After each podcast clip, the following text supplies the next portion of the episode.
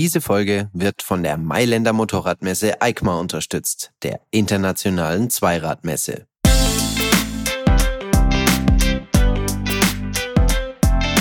Kurvendiskussion, der Motorrad-Podcast. Braucht die Welt noch Motorradnavis? Eine gute Frage, denn mittlerweile gibt es nicht nur zahlreiche Routing-Apps, sondern auch mehr und mehr Motorrad-Cockpits lassen sich mit den Smartphone koppeln. Und dann gibt es auch noch kleine Gadgets irgendwo dazwischen, wie zum Beispiel das Beeline Moto. Aber auch die gute alte Faltkarte hat so ihre Vorzüge. Wem das bekannt vorkommt, äh, über Motorrad-Apps haben wir uns in Folge 19 ja schon mal ausgiebig unterhalten, aber die Navigation war dabei eben nur ein Aspekt von vielen. Und deshalb sitzt nun Thorsten Dentges bei mir. Hallo. Reiseredakteur und unterwegs Ressortleiter. Und ich bin Ferdinand Heinrich Steiger, ebenfalls Reiseredakteur bei Motorrad und Ride. Und genau, Thorsten, wir wollen uns heute mal die ganze, ganze Folge nur über Navigation quasi unterhalten. Und ähm, ich habe mir gedacht, du kommst ja quasi noch aus der Zeit, äh, als man diese Wahl noch gar nicht hatte. Also sprich, als es eigentlich nur Papierkarten gab. Richtig. Äh, worauf setzt du denn bei diesem ganzen Angebot? Genau, ich fand deine Eingangsfrage jetzt ganz, ganz spannend. Braucht die Welt noch Navigeräte? Ich muss sogar jetzt ganz blasphemisch sagen, ich kann mir eigentlich die Frage stellen, brauchte die Welt jemals Navigeräte? Ja, das kann man natürlich äh, auch so fragen. Genau. Äh, nein, ich muss zugeben, berufsbedingt ähm, äh, bin ich schon fast gezwungen gewesen, äh, relativ häufig Navigeräte zu benutzen. Und äh, die haben in meinem Motorradfahreralltag auch eine ähnliche Selbstverständlichkeit bekommen äh, wie andere technische Geräte, aber ich muss dazu sagen, so selbstverständlich wie jetzt zum Beispiel ein mobiles Telefon gegenüber einem Festnetztelefon, äh, ich glaube, ich kenne meine eigene Festnetznummer mittlerweile nicht mehr, äh, so ist Navi ähm, oder Navigeräte für mich eigentlich nie geworden in meiner gesamten Zeit als Motorradfahrer, während ich mich jetzt natürlich wahrscheinlich verklärend noch zurück erinnere, wie toll das damals war, ähm, ein kleiner Kartenwizard zu sein ähm, und mit den Karten die tollsten Ziele in ganz Europa rauszufinden. Ähm, also ich würde mal sagen, ähm, man kann auch heutzutage nach wie vor mit einer guten Landkarte äh, eine tolle Motorradtour haben. Sicherlich. Aber ich habe im Umkehrschluss auch schon durch das Navigerät viele Sachen entdecken können mit dem Motorrad und bin ganz anders Motorrad gefahren oder Motorradtouren gefahren. Und das ist ein Aspekt, den kann man einfach nicht ausblenden. Ja, also ich muss auch sagen, ich, ich mag dieses Wort nicht so gern, aber es passt halt einfach ganz gut und für mich ist echt ein Navi, ein ganz bestimmtes Navi zum Gamechanger geworden, muss ich zugeben. Mhm. Und das ich, welches? Äh, das war das äh, Garmin Sumo XT. Mhm. Also das war das erste Garmin, ja, vielleicht war es nicht das erste, aber eines der ersten, das diese, diese Kurvigkeitsskala eben hatte. Und ich war davor schon mit Motorrad-Navis unterwegs, ähm, aber das war dann eben trotzdem oft so, da hast du die Wahl zwischen kürzerer Strecke, kürzerer Zeit und das hat jetzt nicht so den großen Nutzen gehabt, wenn du dir nicht vorher schon eine Route zusammengestellt hast. Und ja, seitdem, also jedes Mal, wenn ich eine Motorradreise mache, privat, dann ist das Ding im Cockpit. Und ähm, ja, das, man kann natürlich trotzdem, ich finde es auch sehr sympathisch, wenn man sagt, ich fahre so der Nase nach. Aber bei mir persönlich funktioniert das okay. einfach nicht so. Also ich habe schon viele Reisen gehabt, wo ich dann auch mit Karte versucht habe, wo ich dann aber oft, ja, oft erst hinterher gemerkt habe, oh, da wäre es aber schön kurvig gewesen. Und ich fahre irgendwie die, die große Bundesstraße entlang, so ungefähr. Dann hast du aber die Karten falsch gelesen ja, oder die falschen Karten gehabt. Ja, mhm. also das war auch ein Fehler, den, ja gut, das war so die erste Motorradreise irgendwie damals. Italien mit der 1 zu 800.000 mhm. Karte war oh, natürlich, ja, ja den genau. Fehler macht man natürlich auch nur einmal, aber. Genau. Also ähm, um nochmal so ein kleines Plädoyer für die Karte. Also für mich der größte äh, Vorteil von einer Karte bis heute ist, die wiegt keine 100 Gramm.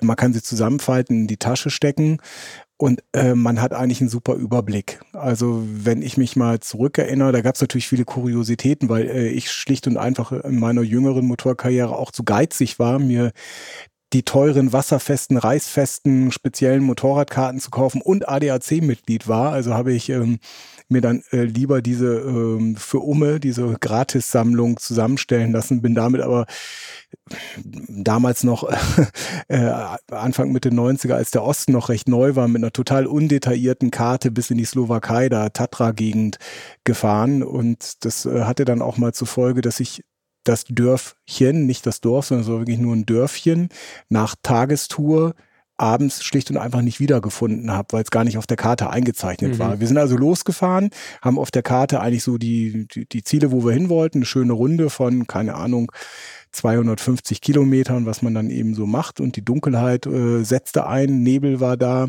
ähm, und man hat einfach nicht diese ganzen Straßen, die dorthin geführt hätten, auf der Karte gesehen. Und da man sonst nichts gesehen hat, waren wir schlicht und einfach verloren. Boah, hätte ich da damals für Navi, wo du einfach nur Heimpunkt, Startpunkt, Knopf drücken ja. und hin. Also wir sind die halbe Nacht rumgeirrt, wir haben es gefunden im Endeffekt. Also so ging es mir eben auch oft so. Jedes Mal, oder jedes Mal, wenn ich dann versuche mit Karte so also ich benutze sie schon sehr gern zur Planung, aber da sage ich gleich noch was dazu. Aber so tatsächlich dann on the road, ähm, bei mir sieht es dann oft so aus, du hältst dann eben alle paar, ja, je nachdem, alle paar Dörfer mal an, alle paar Kreuzungen an und so richtig, so richtig Fahrspaß, naja, es kann schon mal ganz cool sein, aber ich finde, so einen kompletten Motorradurlaub irgendwie so zu verbringen, da finde ich, hat das Navi eben schon Vorteile so. Und, und ich dachte eben früher auch, ich war auch immer so, ah, ich, ich will doch, keine Ahnung, ich will doch da jetzt mein Hirn nicht abgeben, ich will mich nicht so weil man fährt ja auch, ich finde im Auto mit Navi fährt man auch so ein bisschen anders, als, als wenn man eben aktiv mitdenkt und aktiv auf die Sachen schaut, die man sich vorher vielleicht rausgesucht hat. Aber beim Motorradfahren ist es bei mir gar nicht so. Also da fügt sich das recht nahtlos ein mhm. und ich fühle mich da jetzt nicht so bevormundet oder so geführt vom mhm. Navi. Ja. Das mag sein. Also ja. es kommt aber sicherlich auch äh, auf die Tourenregionen an. Also wenn du jetzt zum Beispiel in sehr alpinem Umfeld unterwegs bist, ähm, du kannst da ganz locker eigentlich dir abends deine Pässe zusammensuchen, weil schlicht und einfach links und rechts, äh, was geht denn da ab? Da geht's nochmal irgendwie, es gibt so Sackgassen, die zu einer Alm hochführen. kann man die verpassen ohne Karte, aber also da denke ich, kann man ganz gut die Karte im Tankrucksack haben und man, man weiß ja ungefähr, da wird es am Tag vielleicht 10, 15 Wegentscheidungen geben, wo man links oder rechts fahren muss dann ist das Handling ganz gut und den Überblick verschafft man sich eben, wie gesagt, relativ easy. Das Ding, das nimmst du mit in die Kneipe. Man ist ja selten auch ganz alleine und plant da nur rum. Ähm, oft ist man ja auch zu zweit oder zu dritt und dann finde ich es eigentlich sehr angenehm. Man kann das genauso auf dem Navi machen, aber das weißt du selber, dann scrollt man da rum und ja, sieht hier und mit, ich, ja. ja. und man muss auch dazu sagen, natürlich jetzt sind die neuen Navis haben eine Topografie drin. Also mhm. jetzt nochmal das zu deiner ähm, langweilige Strecken. Also ich kann, ich meine von mir selber behaupten zu können, dass ich anhand der Topografie und ein bisschen der Güte der Straßenfarben eine halbwegs gute Tour, glaube ich, zusammenstellen kann, die nicht so ganz daneben ist. Also das zum Thema, wie gesagt, Karte. Ich gebe aber zu, wenn du jetzt speziell irgendwie durch deutsche Mittelgebirgslandschaften fährst und sehr viele Ortschaften sind, Ortsdurchfahrten, kommt man mit der Karte ganz klar an die Grenzen. Mhm. Und das kann ich, das ist das, was ich vorhin meinte, mit verklären, wie oft ich die Karte aus dem Tankrucksack rausgezogen habe, neu gefaltet habe, mhm. wieder einen neuen Karten und dann immer liegt das genau, diese Falte liegt immer genau dort, wo gerade ja. die großen Fragen entstehen. Egal ähm, wie groß der Tankrucksack ist. Richtig, genau. Aber nochmal zum Gamechanger, mhm. was ähm,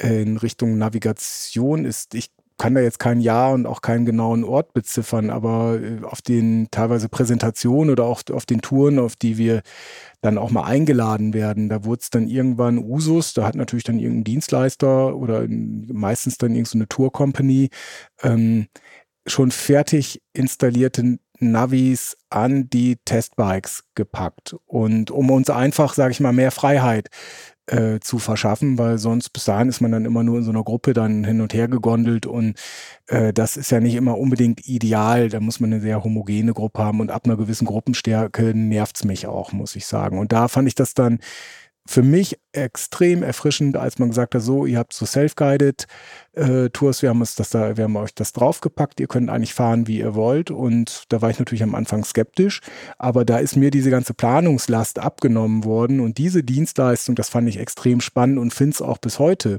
extrem spannend, äh, so ein Gerät dann dran zu haben, wo schon eine wirklich vorkonfigurierte Einstellung drin ist. Und das hat dann oft erstaunlich gut hingehauen. Mhm. Und äh, also das sind natürlich Sachen, da hat dann so ein Navigerät auch riesige Vorteile. Aber irgendjemand muss die Arbeit machen in ja. der Vorbereitung. Ja, wir kennen das ja auch bei unseren ganzen Ride-Produktionen. Da, da planst du eine schöne Tour, meistens am PC vorher eben.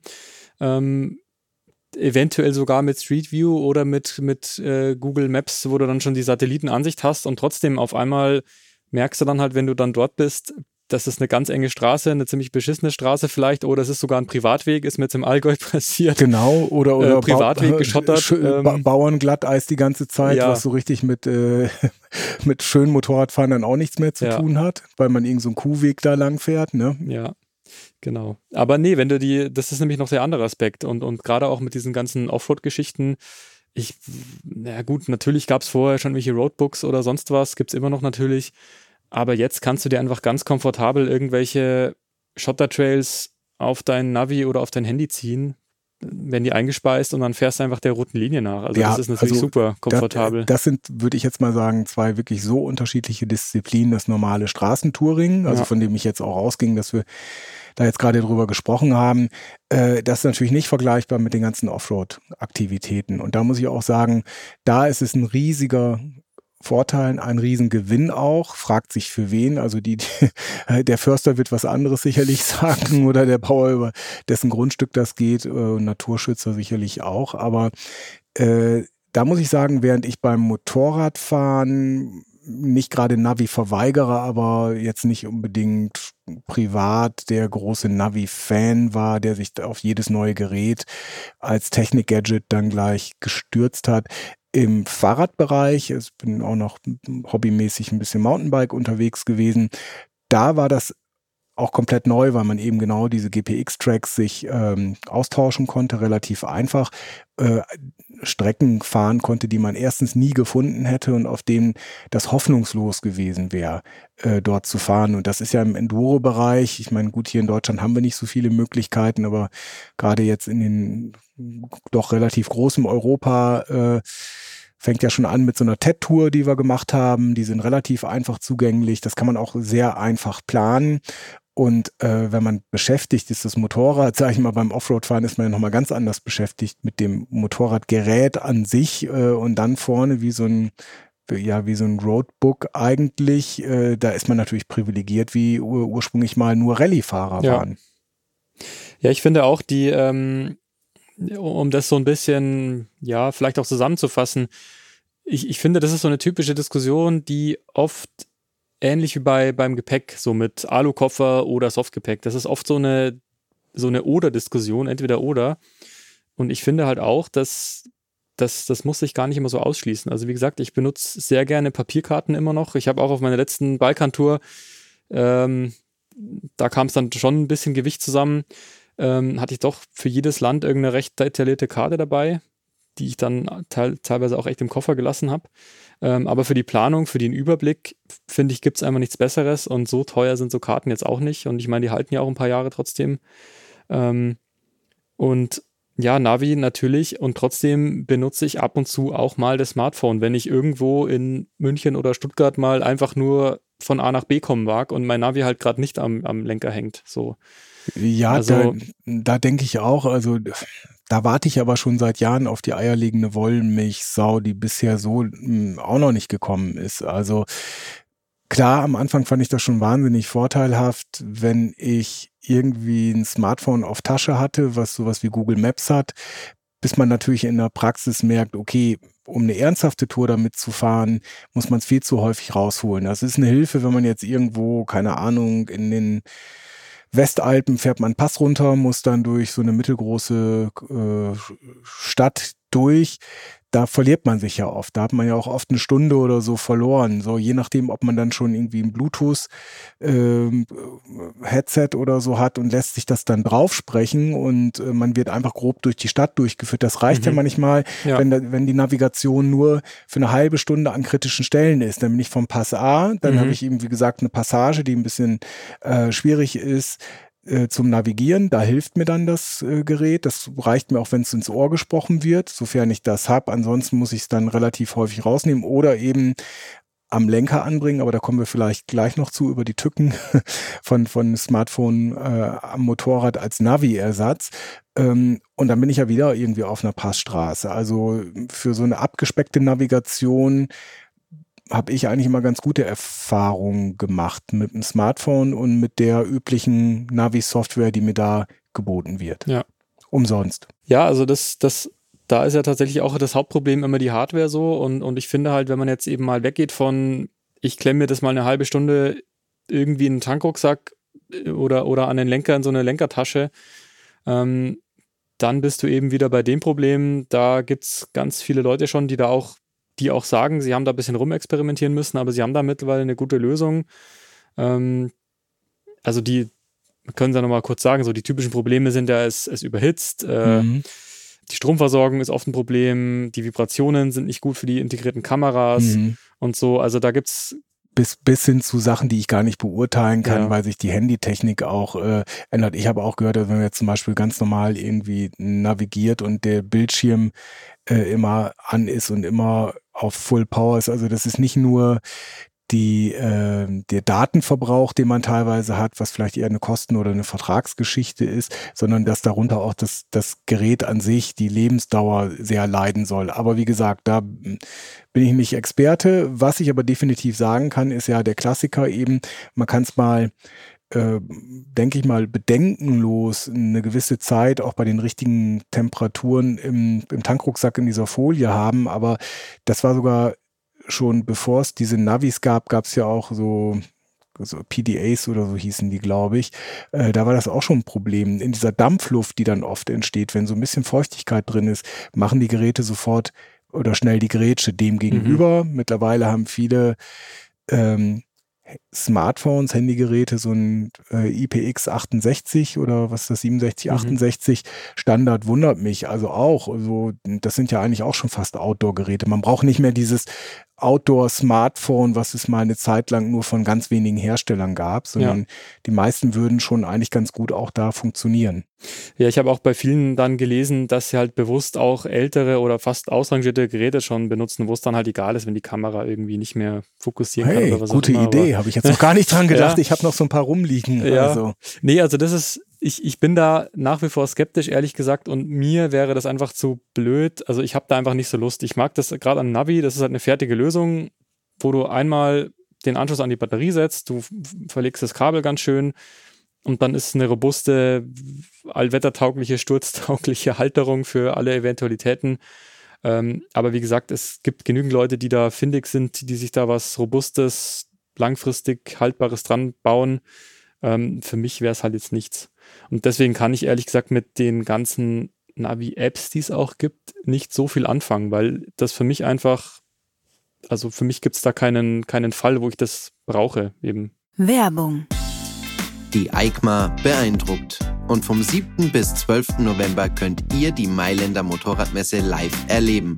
Freut euch auf Emotionen, Neuvorstellungen zum Anfassen und entdeckt die neuesten Innovationen der Zweiradwelt, wenn sich der Vorhang für die aufregendste Bühne der Motorradbranche hebt. Sechs Tage lang an einem Ort, an dem sich alles um unsere Leidenschaft dreht. Mehr Informationen zur Messe und Tickets findet ihr auf www.eikma.it.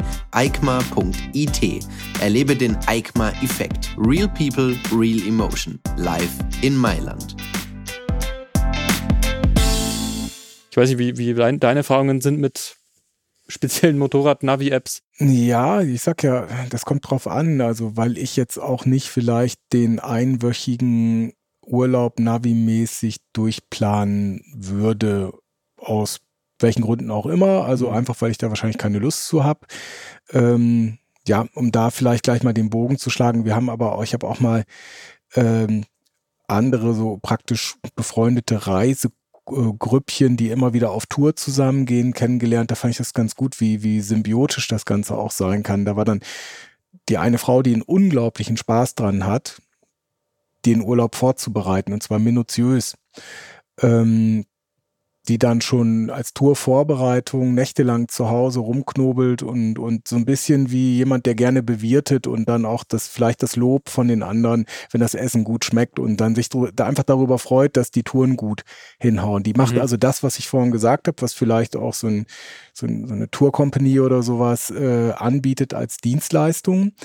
Ähm, und die anderen können dann irgendwie schön hinterherfahren und das nutzen. Aber das wäre zum Beispiel für mich überhaupt nichts, würde im gar kein, äh, gar keinem Verhältnis stehen. So. Und dementsprechend bin ich tendenziell wahrscheinlich eher der Smartphone-Nutzer, weil ich brauche es dann, wenn ich es wirklich brauche, nämlich in dem Moment, wenn ich ein bisschen ratlos dastehe. Ähm, ich fand, das ist deutlich besser geworden in den letzten Jahren. Also die Handy-Hardware. Man braucht jetzt eigentlich nur noch ein einigermaßen gutes Gerät. Ähm, oder es gibt ja auch so, so, so Kästen, die, die wasserdicht verschließbar sind. Ich glaube, das ist nochmal ein bisschen anders, je nachdem, wie die konzipiert sind, ähm, als jetzt einfach nur so eine äh, Folie im Tankrucksack. Dann gibt's recht einfache Lenkerklemmungen äh, und der riesige Vorteil, das, was ja bei den Motorrädern jetzt ist, überall hast du oder nicht überall und leider auch nicht bei jedem Motorrad, aber oft, sage ich mal, so ein USB-Anschluss, das heißt so ein Handykabel, Ladekabel hat man dabei, das wird vereinfacht. Das war ja schon bei den Navis damals das Problem, wenn du irgendwo an die Stromversorgung, an den Bordstrom ran musstest, mir zu kompliziert. Aber da würde ich dann sagen, okay, meinetwegen hat es nicht den kompletten Umfang von so einem richtigen Navi-Gerät, aber für das, was ich brauche, für so eine Tagestour 200 Kilometer und selbst wenn das mal hier und da mal aussteigt, und ich das nochmal neu anschalten muss, ähm, führt mich das eigentlich überall fast genauso hin und, und von der Zielführung ist es eigentlich ähnlich wie, wie, wie ein doch komfortableres und besser aufgebautes Navi. Ja, ich, ich glaube, das ist eben auch eine sehr elegante Lösung dann bei den, also das werden ja auch zunehmend kleinere Motorräder, die das dann anbieten, wo du eben diese, wenn du eh schon so ein fettes TFT-Display da hast, dass es dann eben mit dem Smartphone koppelst. Und wenn es dann nur eine Pfeilnavigation ist, ähm, das ist halt, glaube ich, schon sehr elegant, weil dann bleibt das, das, das äh, Handy eben im geschützten Tankrucksack oder in der Tasche, mhm, mhm. ist gekoppelt mit dem Display und man braucht sich keine Gedanken machen. Das andere ist eben dieses, ähm, das Beeline, Mhm. Das, ich, ich weiß nicht, vielleicht gibt es auch noch ein paar andere Geräte, die so ähnlich funktionieren. Ich, mir ist jetzt keins ja, untergekommen. Mir ist auch keins untergekommen, weil wir waren ja selber auch ganz ja. neugierig, als wir es jetzt zum ersten Mal ein bisschen ausführlicher ja. ausprobiert haben. Aber ich glaube, da wollten wir noch mal ein paar Worte drüber ja, können, können, wir gerne machen, ja. Genau. Wie würdest du das, wir, wir haben jetzt natürlich keine Bildebene, wie würdest du das denn beschreiben? äh, also am ehesten wahrscheinlich mit so einem klassischen Fahrradtacho mhm. oder ähm, mit einer übergroßen Outdoor-Uhr. Also wenn ein Armband drum wäre, dann wäre das so wie so eine, wie so eine Outdoor- ähm, und ja, es hat, weiß ich, so einen Durchmesser von vielleicht 50, 55 Millimetern, ist rund, hat Zentimeter, vielleicht eineinhalb Zentimeter Bauhöhe und wird wie diese äh, klassischen Fahrradtachos mit so, mit so zwei, drei Gummistrippen und so einer Halteplatte einfach nur um den Lenker äh, fixiert. Die haben auch noch andere bis hoch zu so einem äh, RAM-Mount-System, was mhm. man ja auch vom Navi genau. kennt. Also wenn jemand das regelmäßig benutzt. Aber ich fand eigentlich charmant, dass man das Ding, weil wir diese Testmotorräder haben, wir wissen manchmal noch gar nicht genau, welchen Lenkerdurchmesser hat das oder wo kriegt man es noch untergebracht. Das fand ich ganz nett. Eine Klemmung hatten sie mit zwei Schrauben, die habe ich, glaube ich, ausprobiert. Die waren ja. ein bisschen vorbereitet. Aber vom Prinzip, man, man dreht es wie so ein Fahrradtacho einmal ein, dann klickt es und dann hat man eben neben seinem Tacho äh, noch so ein, so ein kleines Zusatzgerät, was ja. sehr spannend ist, ich sag jetzt mal für, für so Vintage oder Neo-Classics oder auch vielleicht für einen Cruiser, wo vielleicht auch so ein, so ein riesiges Navigerät irgendwie auch einfach scheiße aussieht. Ja. Nee, es ist äh, tatsächlich sehr dezent und es gab es ja auch in verschiedenen, mit verschiedenen Oberflächen. Und äh, auch so das Display, ich meine, du hast nicht viel Platz, aber es hat auch was. So, das ist sehr minimalistisch. Du hast eigentlich nur so eine Pfeilnavigation. Ja da, das äh, kapiert man eigentlich auch nach wenigen Metern. Du hast sogar noch so eine Gesamtstrecke sozusagen, so mhm. stilistisch. Ähm, und dann noch so einen Punkt, der zeigt dir, glaube ich, den, wo ungefähr der nächste Wegpunkt liegt. Genau, also ähm, man, man, muss vielleicht mal kurz, wer es jetzt gar nicht kennt, also wie gesagt, das ist das Gerät, was man kauft. Ähm, das ist auch gar nicht so billig. Ich glaube, irgendwie ab 180 Euro oder was, was das, nee, oder war das, das eine war ein bisschen günstiger, ab 150 ja, oder so. so das, ich ne? glaube 180 waren so. Ja, genau. Also das 189,99. Ja, äh, das Ja. bringt man bringt man praktisch dann irgendwo an am Motorrad, so dass man es gut sehen kann. Ähm, das wird aber gekoppelt mit dem eigenen Smartphone und da gibt es eine spezielle Software und man könnte theoretisch auch ohne dieses Zusatzgerät nur die Software nutzen und sich das das Handy auch äh, an Lenker klemmen oder damit auch rumgehen, nur dann hat man ja die gleiche Problematik wie vorher, sondern die Idee, du hast, glaube ich, vorhin erwähnt, man, man packt sich das in seine sichere Gore-Tex-Jacke rein. Äh, jetzt könnte jeder sagen, ja toll, das mache ich doch auch die ganze Zeit und lass mich aber von dem Navi dann zutexten, also jetzt links abbiegen, 300 Meter links. Funktioniert übrigens auch, also ist auf einem ähnlichen Niveau, bin ich auch schon sehr, sehr gut mit zurechtgekommen. Jetzt gibt es aber Leute, die sagen, sie, erstens haben sie nicht unbedingt immer eine Beschallung im Helm oder wollen das auch nicht. Und dies, diese Pfeilnavigation, das erinnert eher an die alten Rollen, ähm, Rallye-Roadbooks, die man sich dann irgendwie kleben musste. Und das äh, finde ich aber ganz gut, wenn man sich so ein bisschen auf diese Logik eingeschossen hat. Äh, es, es ist so ein bisschen Minimalismus, aber das macht einen dann auch ähm, einigermaßen locker und frei, dass man das jetzt auch nicht alles überkandidelt immer mit der Tour. Und ich glaube, der Hauptvorteil war eben, äh, dass das Handy eben nicht die ganze Zeit mitlaufen muss, womit Den- diese ganze Akku-Thematik auch wieder. Genau, also ich Ja, habe es ausprobiert mit, mit einem Offline-Modus ähm, und dann hat es wirklich den ganzen Tag über, ja, ich sag jetzt mal ein Drittel vielleicht Akkupower gekostet und es gibt andere Handys als meins, bei denen wird es dann noch drei Tage laufen. Aber für mich war es jetzt gar kein Problem, damit einen ganzen Tourtag durchzunavigieren und ich habe abends immer noch genug drauf gehabt. Ist ja oft ein Problem gewesen, wenn ich jetzt mit, mit Google Maps, dass mir dann äh, teilweise sogar noch, wenn ich Daten ziehen musste oder man fährt in so ähm, Empfangslöcher äh, dann rein und er sucht und sucht und Mhm. sucht nach dem, nach dem Signal, äh, dass dann der Akku wahnsinnig schnell bei mir teilweise, das Gerät wird, also das, das Smartphone wird heiß und der Akku ist irgendwie sehr schnell leer. Aber muss ich auch Kritik dann an dem Beeline sagen, bei mir ist es oft dann ausgestiegen und ich konnte auch mit der Support-Hotline nicht rausfinden, woran es letztlich liegt. Die gingen davon aus, dass so eine Art Sperrbildschirm zu früh eingeschaltet wird. Ähm, also mir ist es ab und zu, wenn es das Signal verloren hat, hat sich das aufgehängt, das, das Beeline-System. Da musste ich wieder rechts ranfahren und dann praktisch die Navigation nochmal einmal neu starten. Und dann hat man gesehen, der Pfeil, der reagiert auf einmal auch wieder. Ich hatte mich nur gewundert, warum die, die Meterzahl bis zur nächsten Abbiegung immer gleich bleibt, obwohl ich doch eigentlich da drauf zugeschossen bin. Ähm, also da ist technisch sicherlich noch ein bisschen Luft nach oben. Ja. Also mir hat da auch tatsächlich manchmal die, die äh, visuelle Ebene irgendwo gefehlt oder ich sag mal die, die Karte einfach, den Überblick. Ähm, aber ich muss auch sagen, es hatte so ein paar Eigenheiten. Also es hat dann auch wieder so zwei Modi gehabt. Also du konntest, glaube ich, einmal so ein wirklich dich routen lassen und dann gab es noch diesen Wegpunktmodus. Und da war das Problem, wenn du am Wegpunkt vorbeigefahren bist, dann hat er halt nicht umgerechnet, sondern wollte dich die ganze Zeit, hat halt den Mhm. Pfeil in deine Richtung gezeigt, in dein, deine Brust sozusagen in die Richtung und zurück, wollte dich da zurücklotsen. Aber das sind, finde ich, so Sachen, das, das finde ich ist auch mal ein wichtiger Punkt, auch bei, bei richtigen Navis in Anführungszeichen. Mhm. Das hat halt, das heißt halt auch nicht, dass man das Mitdenken komplett, also man muss trotzdem mitdenken. Äh, das wollte ich gerade sagen, oder wollte ich dich Ja. fragen, weil ich ja mehr oder weniger auch teilweise nur in den äh, Navi-System-Vergleichstest mal verschiedene äh, Geräte nebeneinander ausprobiert habe. Und das ist jetzt bei mir auch wieder ein bisschen länger her. Wie ist denn das Ja. mit den aktuellen Geräten? Wir hatten damals bei den Tests ähm, bewusst eine schwierige Strecke genommen und die hätte mich jetzt manchmal im Tunnel einfach links gegen die Wand geführt. Also Ja. das zum Thema Gehirn einschalten oder ein, ich sag jetzt mal, statt auf die Autobahn in irgendein so Industriegebiet. Also irgendwie, Mhm. man merkt es ja manchmal sofort, dass da irgendwas schief läuft. Aber das waren einfach Programmierbugs, die da drin waren und die gingen über die Hersteller, äh, egal welcher, der hat irgendeinen anderen Bug gehabt. Also wir haben es nicht geschafft, Mhm.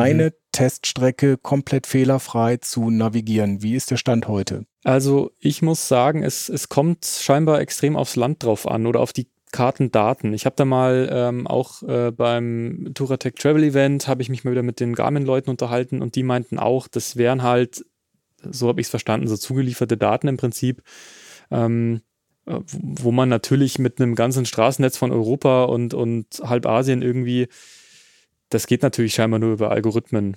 Und mhm. dann wird halt mal was als Kurve interpretiert, was eigentlich nur eine leicht abknickende ja. Straße ist.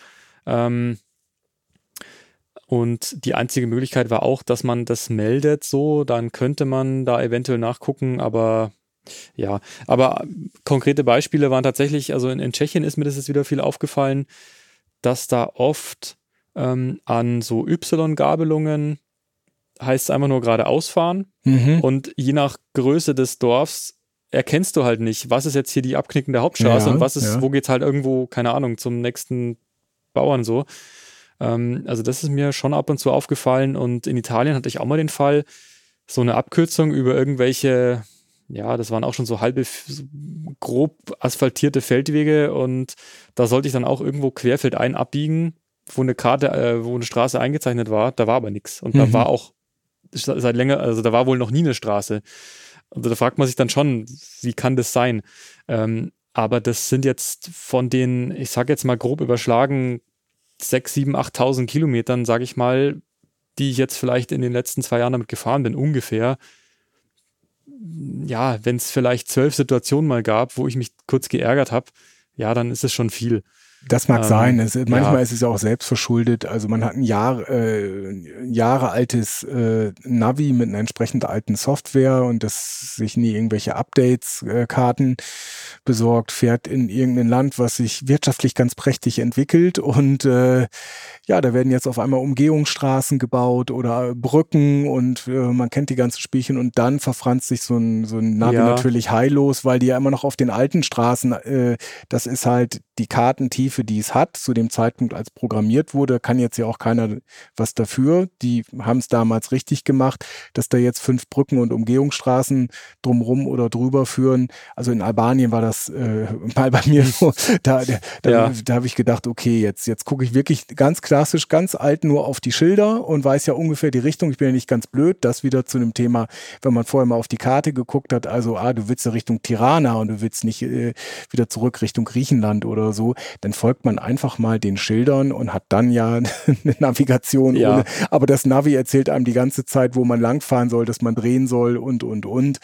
Ähm, ja, da muss ich wieder Plädoyer fürs Smartphone, weil das ist natürlich immer aktuell, sollte ja. immer aktuell sein und zeigt einem sogar Staus an. Ja, ja, und auch diese, keine Ahnung, auch wenn du es jetzt einmal im Jahr aktualisierst, also kann es auch immer noch sein, dass das vielleicht noch nicht drin ist, den, der Kreisverkehr, den sie bei dir gerade gebaut haben. Also ja, klar, aber ich finde, dass äh, zu, keine Ahnung, 98 Prozent funktioniert es sehr gut und ja, aber es ist trotzdem, finde ich, immer wichtig zu erwähnen, dass man sich da jetzt nicht draufsetzt und blind dem Navi folgt. Ähm, aber billig ist der Spaß ja immer noch nicht. Ne? Nee, also, also das, das ist ja auch ein, äh, ja. ein Argument, wenn ich denke,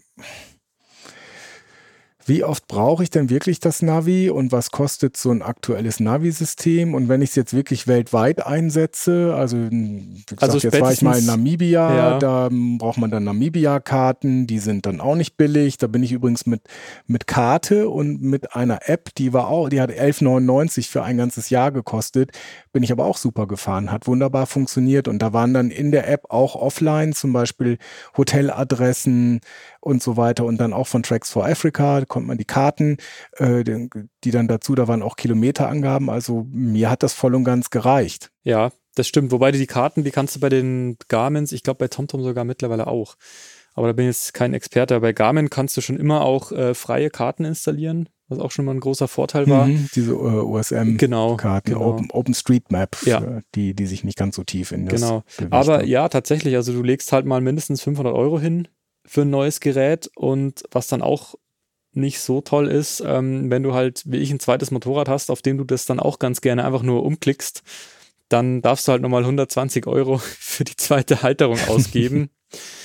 ja, in den sauren Apfel muss man halt beißen, aber. Und wie viele ja. Touren fährst du denn dann pro Jahr? Ja, also ich muss sagen, ich benutzt Oder das wie ja. viele Tourtage, sage ich mal so. Ja, gut, da kann man jetzt sich überlegen, ab, ab wann, ab wann, genau, genau, ab wann rechnet sich's für ist, einen. Ist so ein bisschen, ähm, ich meine, das macht ein Skifahrer ja. auch nicht groß, wenn es dann runterrechnest oder so, aber das muss man dann schon im Endeffekt sagen, klar, äh, was für eine Halbwertszeit hat so ein Gerät? Also wann sagt man, ja, dann also wäre mal wieder Neues dran. Das XT, nach fünf Jahren. XT2 wurde ja jetzt hm. äh, dieses Jahr vorgestellt. Ähm, also meins funktioniert noch sehr gut. Das ist jetzt, wird jetzt bald vier Jahre alt. Mhm. Ähm, aber du denkst schon drüber nach, dass man nö. mal, nee, noch nicht, nö, okay. Hm. Nee, also das funktioniert gut und mhm. ich hatte es auch wirklich bei einigen äh, dienstlichen Einsätzen schon mit dabei.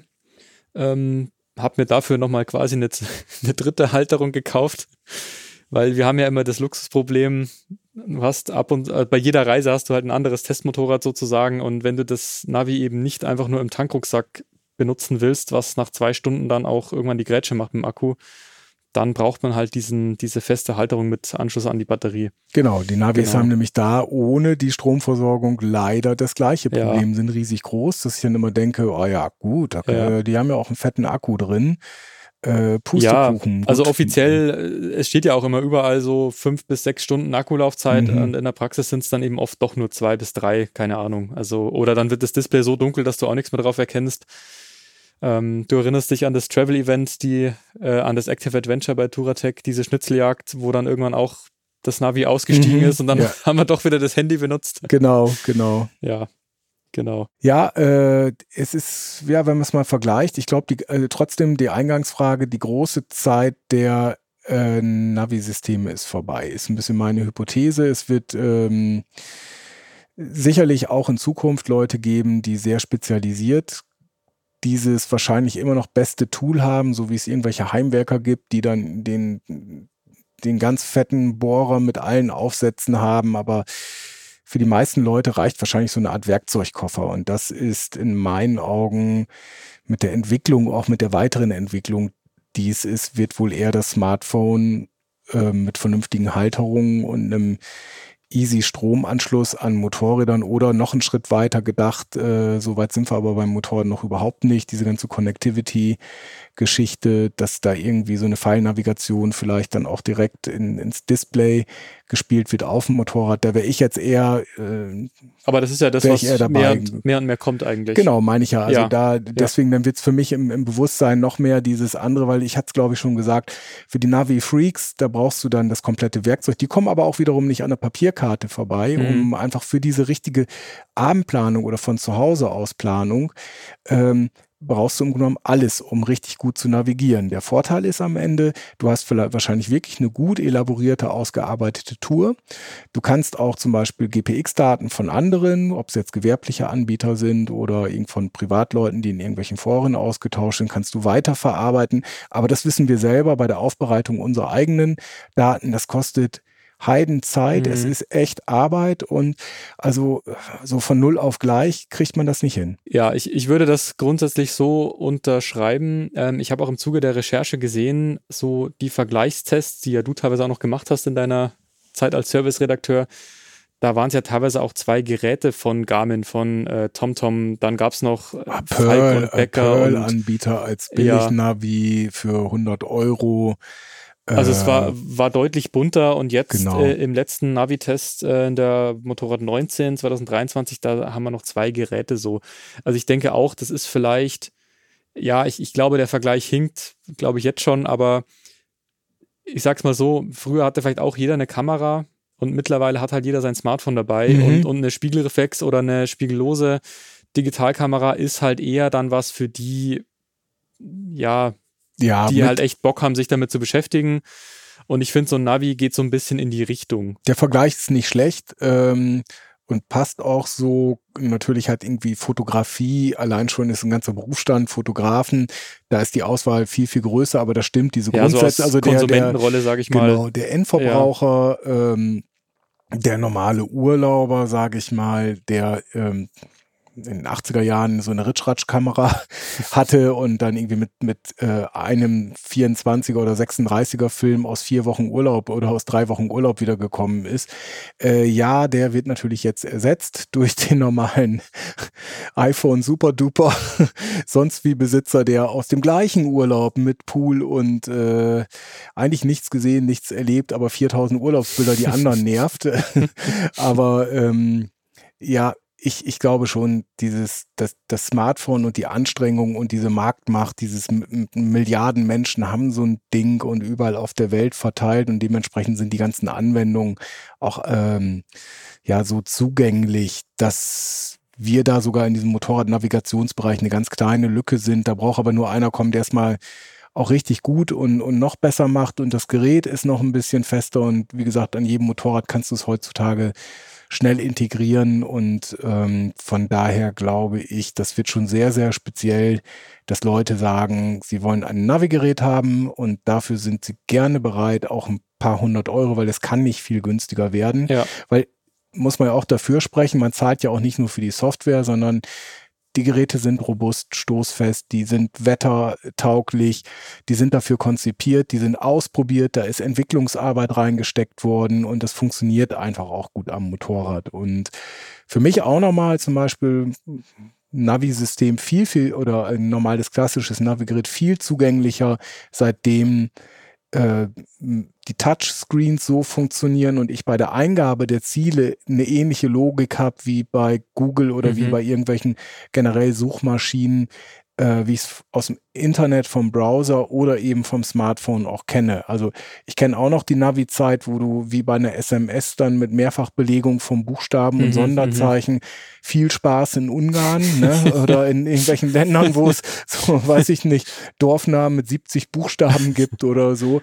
Äh, da, also da gebe ich auf. In der Zeit, da, da, da fahre ich, also die drei Stunden, die ich dann unterwegs rumtippe, die fahre ich lieber mhm. und verblas Benzin. Ja. Da bin ich echt alte Schule.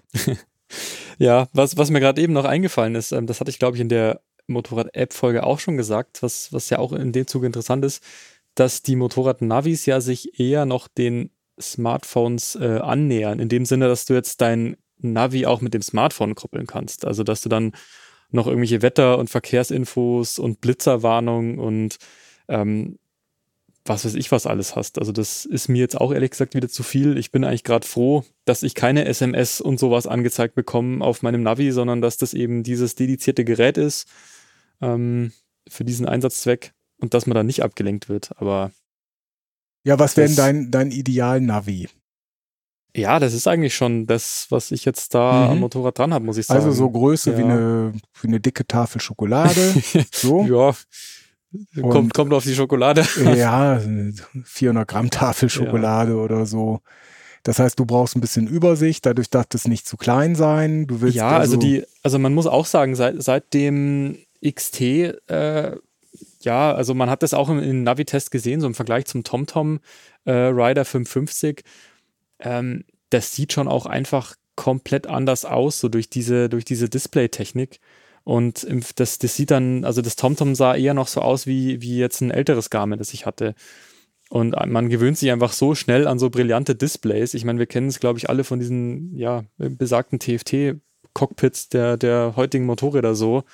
Auf einmal sieht alles andere irgendwie kleinteilig und altbacken aus und so. Also das, ja, aber größer müsste jetzt auch nicht sein. Also ich baue mhm. jetzt kein Tablet irgendwie hier vor mir so. Genau, weil das, das äh, gab es ja. ja. auch schon so Tendenzen, die in die Richtung ja. gehen. Aber ich sag ja, irgendwo will man ja beim Fahren auch nach vorne gucken. Und das ja. ist ja eher das, was man bei der Planung dann braucht. Ja. Das, naja, so ein, so ein Rechner oder so hat jeder vielleicht auch zu Hause.